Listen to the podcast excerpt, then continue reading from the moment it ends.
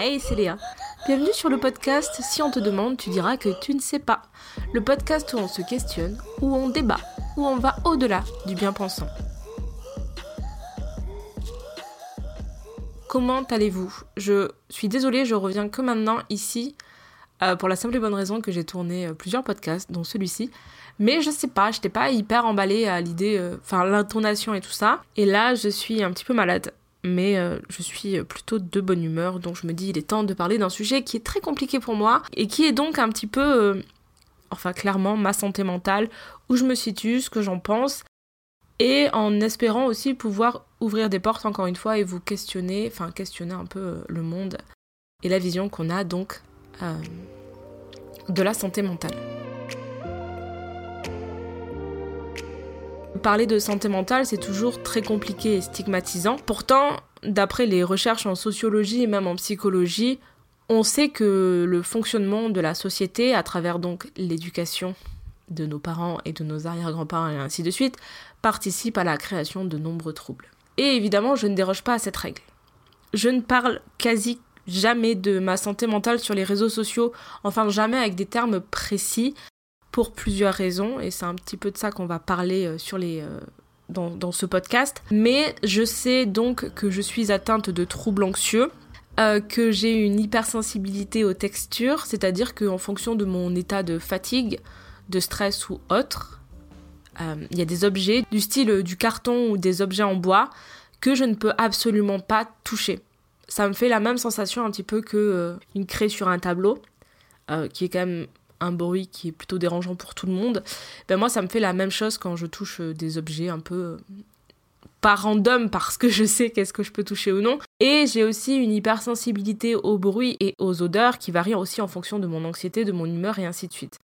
C'est des choses dont je ne parle pas parce que bah, j'en vois pas forcément l'intérêt et surtout que j'ai mis des mots sur ça très tard parce qu'au début je pensais juste que j'étais quelqu'un de très bizarre. Globalement, j'ai réellement mis des mots sur ma santé mentale à l'âge de 25 ans, même voire 26 ans, et je suis suivie par une psychologue. D'après mon éducation, ma vie, ce que j'ai raconté à ma psy, on pourrait soupçonner donc un trouble borderline ou même un trouble du spectre autistique. Après en avoir longuement parlé avec ma psy, on n'a pas envie, enfin, en tout cas elle précisément dans sa manière de percevoir la psychologie, de me pousser à aller consulter un spécialiste, c'est-à-dire un, psychiatre, puisque elle, de toute façon, elle n'a pas le droit de poser de diagnostic. Hein. C'est que les psychiatres qui posent des diagnostics, mais aussi parce qu'il y a de nombreux débats autour du diagnostic et de la psychologie en général.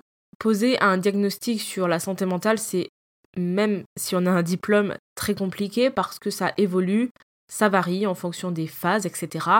Et tant que ce n'est pas, comment dire, hyper handicapant au quotidien, en vrai, ça va. Quand je dis ça n'est pas hyper handicapant au quotidien, c'est-à-dire quand la personne arrive à plutôt bien gérer et qu'elle ne met pas en danger sa personne ou autrui. Quand j'ai fait la démarche j'allais consulter cette psychologue, c'était plus pour me pour me rassurer en fait, plus pour mettre des mots sur ce que je ressentais, plus pour qu'on me dise non mais Léa, tout va bien, tu gères très bien.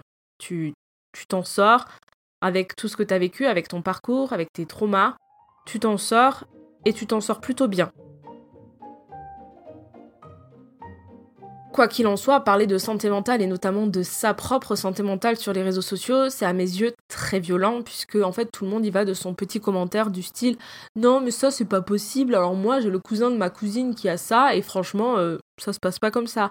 Ah non mais t'es sûr de toi? Mais si tu veux moi j'ai des conseils en fait à te donner parce que je connais quelqu'un qui je pense qu'on oublie bien trop souvent que la santé mentale découle de traumas plus ou moins euh, violent, hein, puisque c'est un trauma, c'est que la plupart du temps c'est quand même assez dur, et que évidemment quand tu es sur les réseaux sociaux, soit tu déballes ta vie la plus intime, parce que bah, la santé mentale ça touche réellement à ton intimité, soit eh bien tu ne parles pas de santé mentale parce que euh, en fait tu ne tu ne peux pas en parler dans toutes les, profondeurs du truc.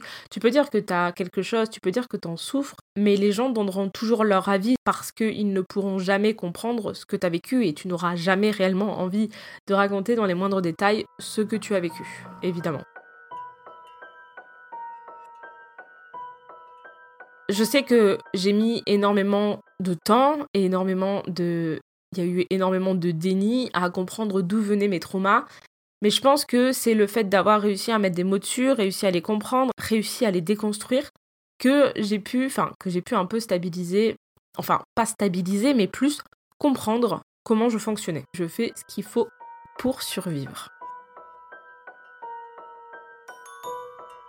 En ce qui concerne le diagnostic, il y a quand même une part de moi qui est quand même très curieuse, dans le sens où, et c'est le débat que j'ai eu récemment avec mes problèmes de genoux, euh, j'ai été donc éduquée dans une famille, évidemment, qui m'a causé des traumas, mais en outre de ça, euh, où euh, on m'a dit, répéter sans arrêt, ah, c'est bon, euh, prends sur toi, oui, tu sais, euh, moi j'ai vécu pire, c'est dans la tête, les gens qui se plaignent, c'est des gens faibles, mais la santé mentale, ça c'est le truc de euh, gros fragile dans ma famille, donc c'est quelque chose qui est hyper moqué. Et du coup, tant qu'on n'a pas un diagnostic d'un médecin, donc de monsieur, pas tout le monde, en fait, on n'est pas considéré comme étant réellement euh, atteinte de quelque chose. Et des fois, je trouve ça un peu violent de dire oui, non, mais le diagnostic, ça sert à rien, etc. Mais quand tu grandis dans un milieu comme le mien, en fait, le diagnostic sert à te sentir légitime et limite à avoir enfin le droit de dire oui, je souffre. Et je souffre, on m'a dit que je pouvais souffrir. Et donc, ce qui s'est passé avec mon genou, donc là, qui est une douleur euh, qui se voit euh, dans un IRM. J'ai eu des problèmes pendant 9 mois, j'ai rien dit, j'ai pris sur moi et puis c'est que quand on m'a annoncé réellement ce que j'avais, donc une entorse euh, des ligaments, plus une genre de tendinite, plus le, ménisque fissuré, que j'ai dit aïe, en fait, j'ai réellement mal, en fait. C'est comme si j'avais enfin le droit de dire j'ai mal à la jambe, donc je vais rester assise.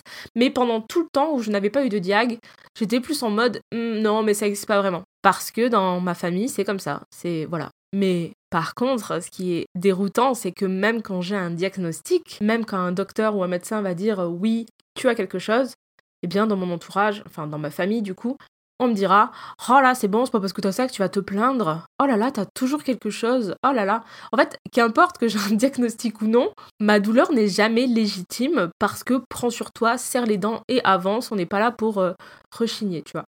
Alors que si, en vrai, laissez-moi euh, râler tranquille. Voilà. Et donc, euh, d'un côté, euh, je me dis, tout comme mon diagnostic d'endométriose, des fois, avoir un diag, surtout quand tu viens d'un milieu plutôt euh, malveillant, entre guillemets, ou pas entre guillemets, c'est comme vous voulez, eh bien, ça fait du bien. Parce que ça permet des fois de mettre des choses en place et d'avancer, de comprendre et d'arrêter de, tourner autour du pot et enfin faire ce qui est nécessaire pour avancer. Après, voilà, pour la santé mentale, c'est je sais pas, je sais pas où me situer parce que j'essaye réellement d'apprendre à vivre et à me dire Qu'importe qu'on te donne un diagnostic ou qu'on ne t'en donne pas, tu es qui tu es. Et le diagnostic, en vrai, ne changera pas la douleur que tu as à ton genou, ne changera pas ton, endométriose et ne changera pas qui tu es mentalement, en fait. Alors oui, peut-être que ça mettra un mot sur une souffrance, mais en fait, c'est pas ça qui va la soigner, en fait. et t'as pas besoin d'avoir un papier pour soigner ta, douleur. Si tu as mal, tu fais ce qu'il y a à faire et tu te soignes, tu te bouges et t'essayes de t'en sortir et de comprendre ce que t'as et d'avancer. Et donc ça, c'est un gros travail euh, que je fais sur moi. Et c'est aussi une des raisons, et puis aussi beaucoup de flemme, parce que euh, un bilan psy, enfin suivre tout ça, ça demande énormément d'énergie. Il faut raconter son histoire, et puis t'as pas forcément envie de raconter ton histoire qui est pas toujours simple à plein de gens, pour que quelqu'un te donne un avis, pour qu'on te dise oui, non, etc. Ah, tout un, tout un programme et ça demande énormément et de temps et d'argent en fait. Et puis vraiment, ça change pas grand chose au final. Même si pour des choses quand tu vas vraiment pas bien, des fois il faut le faire. Mais je pense que, ou peut-être que je suis dans le déni, mais je pense que je gère plutôt bien et que je vais plutôt bien. Enfin après c'est ce que me dit ma psy, pour ne pas faire la démarche de vouloir à tout prix un diagnostic. Parce que en vrai, ce que pensent ou non mes parents, ce que pense ou non mon entourage, je m'en tape euh, réellement, je m'en tape, je suis qui je suis et c'est tout quoi. Je sais que euh, suite à la vidéo que j'avais faite sur euh, le, haut potentiel intellectuel, avec du coup une neuropsychologue, j'ai passé les tests, j'ai appris que j'avais donc mon IVT, euh, ma vitesse de traitement donc et ma compréhension verbale au-dessus de 130. Je sais plus à combien je suis, mais je suis quand même assez haute. Et ça fait que je peux travailler de façon très rapide en un minimum de temps et euh, j'arrive à m'exprimer de façon claire, concise et euh, en vrai le truc de compréhension verbale, c'est quand même un truc plutôt élitiste lié à la culture, mais ce qui est intéressant de savoir c'est que personnellement j'ai été éduquée avec un, comment dire un bagage culturel très très pauvre et j'ai réussi à, le faire euh, évoluer énormément, puisque si j'ai un, indice de compréhension verbale plutôt élevé, c'est que j'ai réussi à rattraper ce retard toute seule. Et notamment peut-être à ma vitesse de traitement qui fait que je travaille rapidement en faisant un minimum d'erreurs. Et ça, en fait, c'est quelque chose que je ne savais pas et que j'ai su et aussi qui m'a fait prendre conscience que en fait je peux pas dire aux gens quoi faire et on peut jamais dire aux gens quoi faire parce que j'ai beau donner des conseils aux gens bien que physiquement on ait l'air similaire cognitivement parlant il peut y avoir des différences et aujourd'hui si j'ai ce style de vie si j'arrive à faire autant de choses et on va y revenir vraiment plus en détail juste après sur euh, la gestion de ma vie puisque c'est quelque chose qui euh, je sais beaucoup de gens me disent oui mais comment tu fais? T'as trop de chance j'aimerais être comme toi. Eh bien déjà j'ai une vitesse de traitement qui est au-dessus de la moyenne et qui fait de moi quelqu'un d'hyper privilégié parce que j'ai besoin de moins de temps pour réussir à faire des choses et pour euh, observer des choses, etc. Et du coup, on n'est pas tous égaux et c'est pour ça qu'il ne faut jamais culpabiliser. C'est aussi à ça que je veux en venir. Je ne suis pas coupable. Je ne suis pas coupable de ce qui m'est arrivé. Je ne suis pas coupable de ce que j'ai vécu. Ce n'est absolument pas ma faute. Et ce n'est pas non plus la faute de mes parents. Il n'y a pas vraiment de coupable à qui je suis, sauf, je pense, un petit peu vraiment euh, la société et son fonctionnement. Parce que mes parents m'ont éduqué d'une façon euh, qui pourra euh, vraiment, des fois, je sais que j'en parle en story et tout, et les gens ont l'air outrés. Il faut se dire que mes parents pensaient faire au mieux, en fait. Ils ont toujours fait au mieux. En vrai, dans notre société, c'est avoir de l'argent. Parce que là, l'autre jour, j'étais au bus, et c'est marrant, j'ai entendu des, des, des filles discutaient entre elles et une disait oui, euh, elle a 26 ans et elle veut avorter. T'imagines, à 26 ans avorter, ça me semble irréel, etc. Alors que moi, j'ai 20 ans, j'ai un travail, je suis stable et je suis prête à avoir des enfants. Et ça, c'est la grosse erreur en gros. Non, mais absolument pas en fait. C'est un mythe de dire il faut être stable financièrement pour avoir des enfants. On oublie de dire aux gens avant d'avoir des enfants, soyez stable psychologiquement, soyez bien en fait, soyez prêts. L'argent en vrai, ça fait pas le bonheur. Moi, j'ai manqué de tout émotionnellement en vrai. Et ça fait qu'aujourd'hui, je suis, je suis qui je suis. Aujourd'hui, je dois m'adapter. Aujourd'hui, je souffre de pas mal de choses. Je, gère très mal mes émotions. Je, je, suis quand même globalement cassée, mais économiquement, j'ai manqué de rien. Et ça m'a aidé à quoi? Bah, à pas grand chose. J'aurais préféré vraiment avoir l'inverse. Mais encore une fois, mes parents pensaient faire au mieux. Et comme ces deux jeunes filles qui discutaient entre elles, on nous dit qu'il faut de l'argent, mais on nous dit pas comment gérer un enfant qui ne rentre pas dans les cases. Comment tu fais quand t'as un enfant hors norme. Comment tu fais quand t'as un enfant qui ne fonctionne pas comme ce qui a écrit dans tous tes livres? Mais c'est compliqué parce qu'il n'y a pas qu'une seule façon de faire, il n'y a pas de bonne façon de faire. Enfin, je pense qu'il y a des meilleures façons de faire que d'autres, mais en tout cas, mes parents se sont jamais posé la question. En fait, ils se sont dit la meilleure façon de faire, c'est d'avoir de l'argent et de leur acheter des cadeaux pour compenser tout le reste. Mais euh, ça marche pas.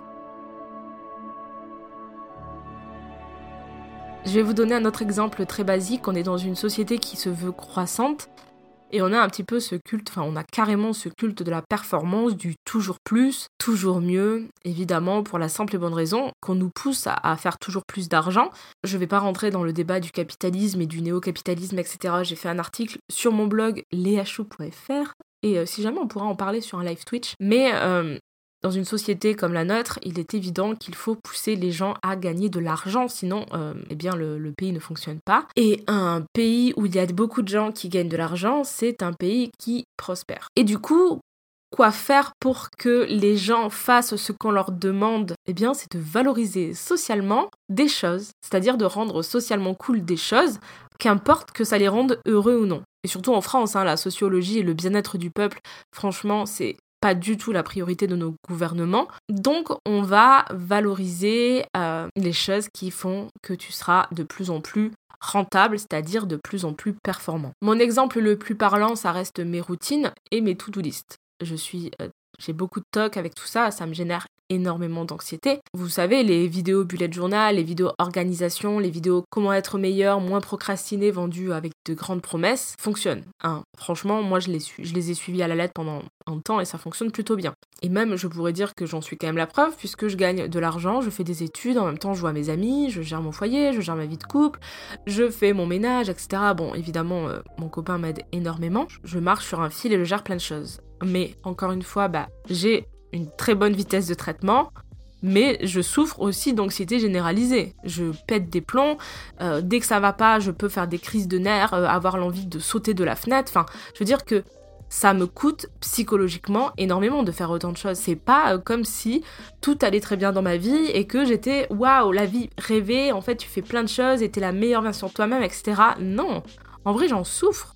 J'en souffre énormément. Et donc j'ai déconstruit tout ça et je me suis dit, Léa, tout ça c'est toxique en fait. Il faut que t'arrêtes. Il faut que t'arrêtes de, de faire ça. Parce que quand je regarde mon copain, il s'en sort très bien dans la vie, alors j'ai l'impression qu'il est sur une bouée gonflable au bord de l'eau à siroter un cocktail. Et je trouve ça même énervant.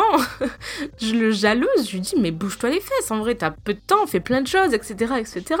Arrête Mais lui, en vrai, il a l'air chill. Moi, pendant ce temps, je rame, je rame, je rame encore. Pourquoi faire Pour aller où? Je n'en sais rien. Et tout ça, au prix de ma santé mentale alors. Et du coup, quand j'ai bifurqué hein, en licence 3 de sociologie, je me suis dit, hmm, t'as déconstruit plein de choses, etc., etc. Et aujourd'hui, il faut que tu te calmes, que t'arrêtes de faire euh, autant de d'anxiété, autant de trucs de ça, etc.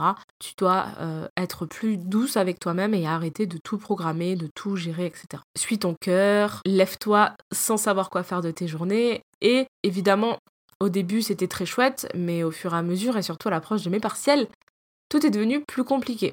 Finalement, c'est au deuxième, donc c'était à la fin de l'année, euh, aux examens de mon deuxième euh, semestre, enfin de mon sixième semestre finalement, que euh, j'ai fait un burn-out. Parce qu'en fait, de n'avoir rien programmé et de n'avoir rien fait entre grosses guillemets, je me suis retrouvée à accumuler beaucoup trop de travail et de retard. Et à force de devoir rattraper tout ce temps perdu, je me retrouvais à être juste paralysée, à ne plus vouloir rien faire, à avoir des migraines, l'envie de pleurer, l'envie de mourir. En vrai, j'ai fait le podcast sur euh, le burn-out. Mais ça a été, là, ça a été, euh, ouais, ça a été vraiment très compliqué. Et c'est là où j'ai réellement compris que avoir le lifestyle de mon copain, bah, c'était quasi impossible pour moi. Et je me suis demandé, est-ce que euh, les fondations de ma propre maison, c'est-à-dire de qui je suis, n'étaient pas euh, trop pourries, en fait trop euh, mal construites pour pouvoir tenter d'être bienveillante maintenant à l'âge adulte et de tenter de dire, hé, tu vois, fais tout l'inverse. Parce que j'ai beau être chill, au bout d'un moment, mes fondations, elles bougent et elle me rattrape en fait. J'ai beau lutter euh, corps et âme, euh, je ne peux pas être aussi relax que quelqu'un euh, qui n'a pas eu mon éducation par exemple. Et je sais que je ne suis pas seule à vivre ça, hein, puisqu'on est beaucoup à avoir été éduqué comme j'ai été éduquée, parce que c'est une éducation qui, est, qui, a, enfin, qui a été malheureusement très banal, hein, mais je suis programmée à fonctionner comme un bon petit soldat, à vouloir plus que tout exceller dans tout. Enfin, ça n'a pas de sens, hein, mais j'y arrive pas. Je sais que des gens culpabilisent donc euh, et ont envie de faire autant de choses que moi, mais réciproquement, moi je rêve de ne rien faire. Je suis incapable de ne rien faire. Ça m'est impossible. Je, n'arrive pas à prendre du temps pour moi. Jamais. Même jouer aux Sims, je culpabilise en fait. Je me dis, il faut que je joue aux Sims, t'as trop envie d'y jouer, et j'y joue jamais en fait. J'arrive pas à prendre du temps. Genre, je ne fais aucune bonne action pour ma personne. Tout ce que je dois faire euh, a un but et doit être rentable. Je suis vraiment un, robot, programmé à faire des choses. Et j'ai été éduquée à la performance, à devoir faire toujours plus. Et même le pire dans tout ça, c'est que je ressens un plaisir, mais immense, à suivre des listes, à faire des routines, à remplir mon agenda. C'est vraiment quelque chose qui me procure du bonheur. Et bien que je sache que ça ne soit pas bon pour moi, pour mon anxiété, pour mes troubles psy en fait, la bâtisse de ma maison, de mon arbre, n'arrive pas à fonctionner autrement. Je suis tellement euh, cassée, tellement bancale, tellement matrixée que je n'arrive pas à faire autrement et que si je fais autrement, eh bien les répercussions sont dix fois pires. Et puis j'ai décidé de prendre un chemin de vie où si je veux vivre de ma passion et en même temps faire de la recherche, je n'ai pas trop le choix en fait. Et puis il y a ces trucs toxiques de oui, euh, je me reposerai quand je serai mort, euh, le temps passe, nanana, et tout, tout ça, je sais, c'est nul, c'est nul. Mais j'ai tellement baigné dedans que j'arrive pas à m'en séparer.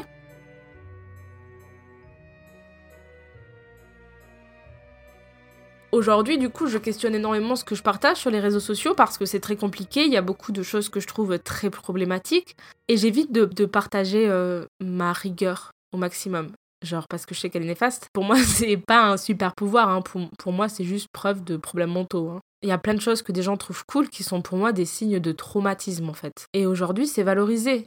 faire de l'anxiété, c'est valorisé. Et on le sait, Lena situation est très anxieuse, mais elle a réussi. Alors du coup, on fait quoi? On doit faire un choix entre notre santé mentale ou bien notre réussite? Parce que moi, j'ai pas l'impression que les deux vont ensemble. Et en vrai, j'ai pas de réponse absolue en fait. C'est vraiment des questionnements que j'ai de me dire quel est le juste milieu? Est-ce que c'est raisonnable de réussir et d'être mal? Ou est-ce qu'il faut échouer et être bien? Et puis encore une fois, ça questionne les notions de réussite parce que tout ce qu'on nous a appris sur la réussite, ça n'existe pas réellement, mais à la fois, on n'a pas le choix, en fait. C'est comme le fait que, personnellement, je suis anticapitaliste, mais je vis dans une société capitaliste.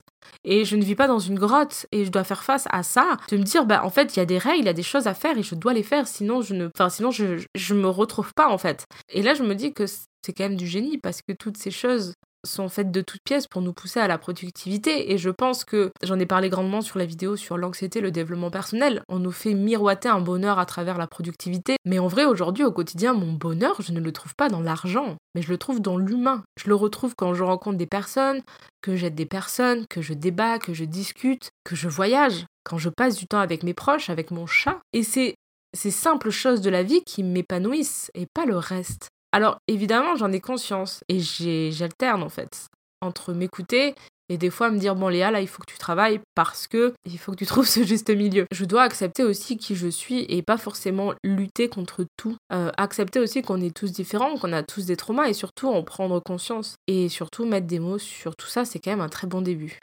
Et c'est pour ça que ma psy est très contente de moi. oui, j'ai besoin d'accélérer partout, même euh, dans ma thérapie psy, c'est un de ouf. Après, j'ai quand même fait un choix de vie qui me rend vraiment très très heureuse et épanouie, puisque c'est quand même une très grande dimension humaine, puisque je travaille sur euh, les humains et les sociétés. Et, et je reste persuadée que si j'avais pas fait ce virement de 180 degrés sur mes croyances et sur ma vie, je ne serais pas autant épanouie aujourd'hui. Alors évidemment, d'ouvrir des portes, des fois, ça fait très mal. Ça fait prendre conscience de choses, ça met des mots euh, très violents sur des choses, mais ça fait un bien fou. Parce que pendant longtemps, j'ai couru aveuglément après l'argent, après la réussite sociale, parce que j'ai cru très fort à ce que mes parents me disaient, et eux aussi, ils croyaient fortement que c'était ça réussir, que c'était ça d'être heureux, que c'était d'être toujours productif et de donner toujours plus. Aujourd'hui, ils diront que c'est le contraire, mais ils ont mis trop de temps à le comprendre, et je me dis, ça va, je l'ai compris assez tôt pour avancer de la bonne manière. Et c'est aussi pour ça que je fais des vidéos et des podcasts, parce que bien que des fois on soit pas forcément d'accord avec ce que je dis, j'espère faire germer ou mettre des petites graines dans, dans vos esprits pour que vous questionnez ces choses.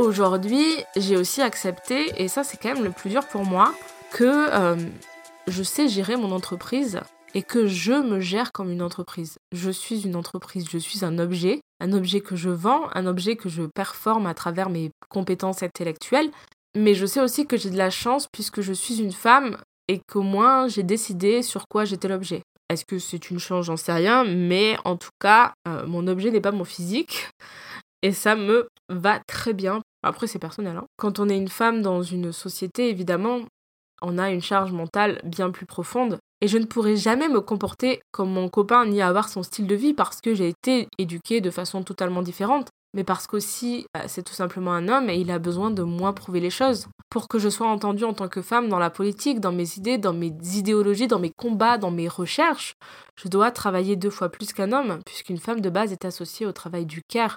Et non à avoir des opinions, à, poser euh, le poing sur la table et à dire je ne suis pas d'accord, alors que je ne suis pas d'accord. Mais pour être écoutée, il faut que je prouve les choses. Et je suis très loin d'être le stéréotype de la femme douce tournée vers l'autre, s'occupant du foyer, qui ne fait pas de vagues. Et ça, pour le coup, c'est une bonne chose que j'ai tirée de mon éducation. Et il n'y a pas de mieux ou de parfait, on essaye juste de composer comme on peut, avec nos idées qui sont des fois totalement à côté de la plaque. Des fois, on pense faire des choses bien alors que c'est pas le cas. Et c'est important aussi d'en avoir conscience et de questionner ce qu'on fait et, d'avoir le temps de le faire puisque ça prend un temps fou. Puisque quand on travaille toute la journée et qu'on est qu'on a dans la tête les enfants et ainsi de suite, pour moi, on t'enlève réellement cette dimension de liberté de penser et je trouve qu'on l'enlève énormément aux femmes cis. Enfin, je parle de femmes cis parce que je ne sais pas pour les autres.